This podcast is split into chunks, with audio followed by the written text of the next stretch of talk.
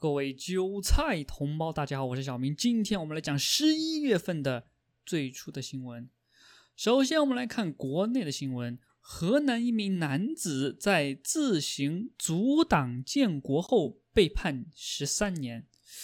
哇，这位勇士啊，他是中国河南一名姓张的男子，他居然自己就开始阻挡建国了，而且还宣誓就任大总统。结果他毫无意外的被中国国家安全机关逮捕，他被指控啊与境外势力勾兑，然后呢颠覆国家政权，巴拉巴拉巴拉巴拉，判了他十三年。中央政法委公众号“中央政法委常建安”报道了这起事件。这个常建安说啊，哎，这个张楠啊因事业不顺，他的心理渐渐就失控了。然后呢，开始通过网络啊，跟西方敌对势力啊，在背后搞一些腐败的事情。然后他通过网络了解到西方国家的政治和选举制度，于是产生了一种疯狂的想法，想要搞什么全民选举。你不喜欢共产主义，喜欢自由民主，那肯定是你精神有疾病，知道吗？因为这就是中国。好的，张楠呢，他在二零一八年四月份啊，在境外敌对势力的饭店内。起草了这个建国纲领，还有建党的纲领，然后呢，他居然就开始在酒店里面举行仪式了啊！宣布成立中国民主共和党和中华民主联邦共和国，然后呢，宣誓他自己就变成大总统了，并且颁布了总统一号令。张楠还呀把宣誓照片上传到了十多个微信群组，之后他不敢回国，两次申请政治避难呢。都遭到拒绝。当时啊，某个境外间谍情报人机关人员主动接触他，张楠答应为他们搜集提供红头文件啊，也就是政府机关文件。几天后呢，张楠回到国内上班，并在郑州市区租了一间办公室作为党部，又写了《中国的未来》等宣传资料啊。然后呢，吸收到了两名党员，可喜可贺。张楠他还注册了几家空壳公司，以商贸合作为掩护，然后呢，在境外呀骗钱啊，这个就是筹集经费了。然后呢，希望吸收党员，壮大队伍。长安健说，二零一九年四月，当张楠准备再次派人出境与间谍组织接触的时候呢，被国家公安机关呢，也就是国安，呃抓了。啊，我们为他默哀。然后到今年八月的时候，河南的中级人民法院宣判说，因为他跟境外敌对势力勾结，非法阻挡结社，颠覆国家，巴拉巴拉巴拉，判了十三年。但是根据报道呢，张楠并没有实质构成间谍的作为，但是指出中国间谍罪的推定啊，只要嫌犯接受了境外敌对势力的任务，不管你完没完成，做没做事情，那就已经算是犯罪了。接下来我们来看五中全会餐点寒酸，被网友嘲讽啊，这个是丐帮集会吗？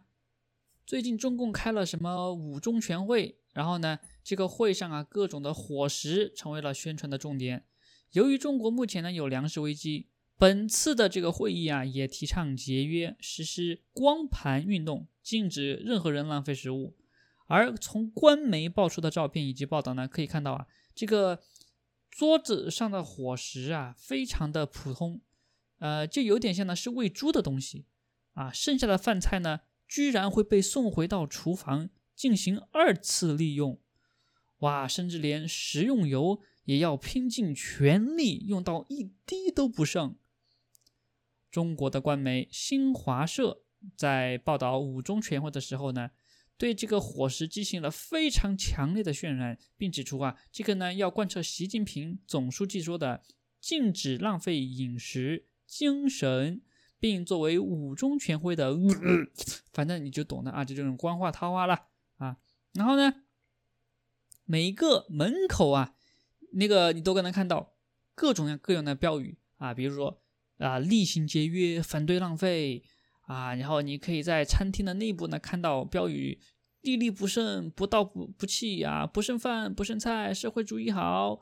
呃，还有居然还有 Vote for Biden，给川给那个拜登投票啊，这样的标语都有。嗯，然后呢，工作人员说呢，啊，要杜绝舌尖上的浪费，购买各种食材啊要斤斤计较。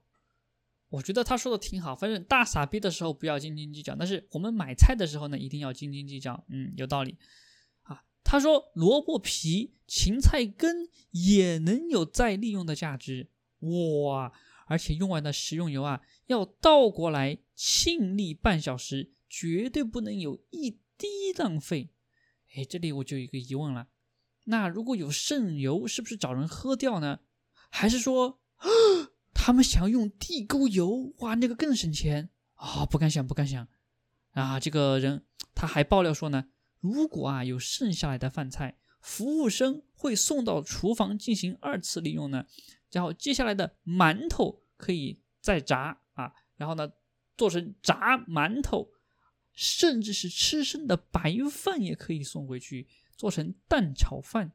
也就是说啊，你吃到的饭菜有可能是别人剩下的，而且他吃的饭菜可能是上一个人剩下的。也就是说，你吃的菜可能有五六个人的口水呀！哎呦，而且那些口水都是那些非常胖的、头发都掉光的、像雷震富一样的官员，他们的口水。哎呦，当然，作为坚定的共产党员。和党的领导干部，如果他们吃到习近平的口水，可以说他们就死而无憾了。然后网上的人啊，全部就开始嘲讽了，说笑死，五中全会变成了乞丐的帮会啊。然后呢，说连菜根、萝卜皮都上桌了，二手饭也上桌，中共国太寒酸了吧？还有人说啊，回国的油记得要给总书记喝。但大部分人都清楚，中国的粮荒已经到来。接下来我们看下一条新闻：马云他居然被拉清单了，北京出手限制蚂蚁金融帝国的扩张。哇，这个新闻有点劲爆啊！首先我们来看一下中国人民银行旗下的《金融时报》发文章，直接点名阿里。百度、腾讯、京东等科技公司啊，他们成长的太快了，不断的向金融领域渗透发展。然后有关部门呢就约谈了马云。然后有新闻分析啊，北京早前在批准蚂蚁集团上市之前呢，在酝酿啊要进一步规范监管网络金融行业方面的事情。然后这显然呢就限制了蚂蚁金融帝国的扩张。此外呢，《金融时报》呢还说，这些科技公司啊，他们垄断造成不公平竞争，但是监管部门的科技呢比不上这些科技公司，难以识别高科技的黑箱操作。然后呢，所以他们想加紧呢这个尺度，加强管理。上交所和港交所三日晚都决定暂缓蚂蚁集团的上市。然后呢，官媒就说啊。这个举动可能是向市场发出明确的信号，然后呢，各个主体呢都必须尊重规则、敬畏规则，谁都不能例外。但是国企就可以例外，这个话呢其实就是屁话。其实呢就是啊，共产党他怕 P to P 金融暴雷再次发生，如果再次发生的话呢，这个官方的压力啊就会非常大。所以说呢，现在中国啊，它对各个金融行业非常的紧张，怕就怕他们非常容易就崩盘，而且呢，这些钱党必须要控制啊。如果各位有兴趣的话，可以期待一下小明这个中国企业家系列一个大型的油管系列，可以到我的油管去观看，估计呢马上就会出第一集了。然后呢，现在蚂蚁金融已经取消上市了。并且呢，还在办有关的手续，就是说啊，这个中共不知道为什么就做出这么一个决定，感觉这背后肯定很有事情啊。在油管上呢，有很多的自媒体频道都在评论这个事情，大家有兴趣呢都可以去看。好，接下来最后我们来说一说现在的美国大选。现在的美国大选面临着非常多的疑点，首先这个剧情啊跌宕起伏。很多的州啊，他们都是川普领先，但是在川普领先的州，突然有很多的摇摆州就出现了停止计票的情况。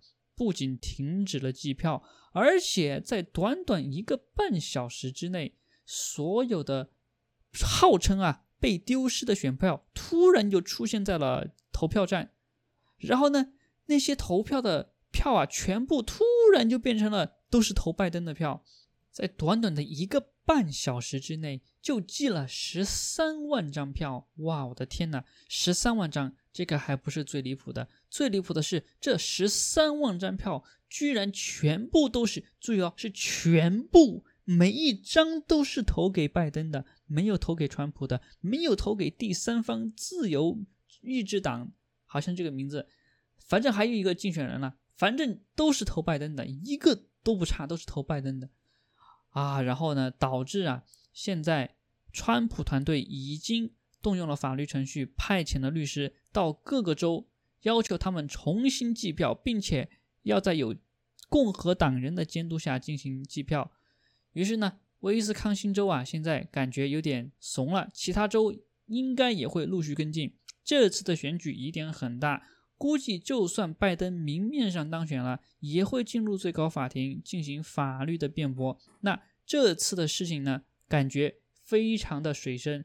感觉民主党呢，他们为了获得他们的权利，已经不择手段了。这就是，呃，通常所说的背水一战吧。因为他们如果这次输掉了，可能面临的就是接下来的一生啊，都会在联邦监狱里面度过。民主党呢，也会啊，我不想说垮掉，但是我应该说呢，他们会遭受重大的打击。有可能会变成一个没有办法再次执政的小党，然后美国会有一个新的政党出现，那个党很可能就是这次的第三个竞选的党，叫自由意志民主党。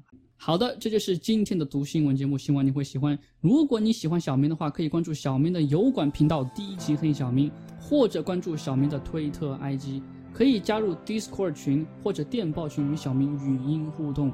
最后，如果你爱小明爱到不行，可以考虑 PayPal 捐助一点生活费。那我们下次读新闻节目再见吧。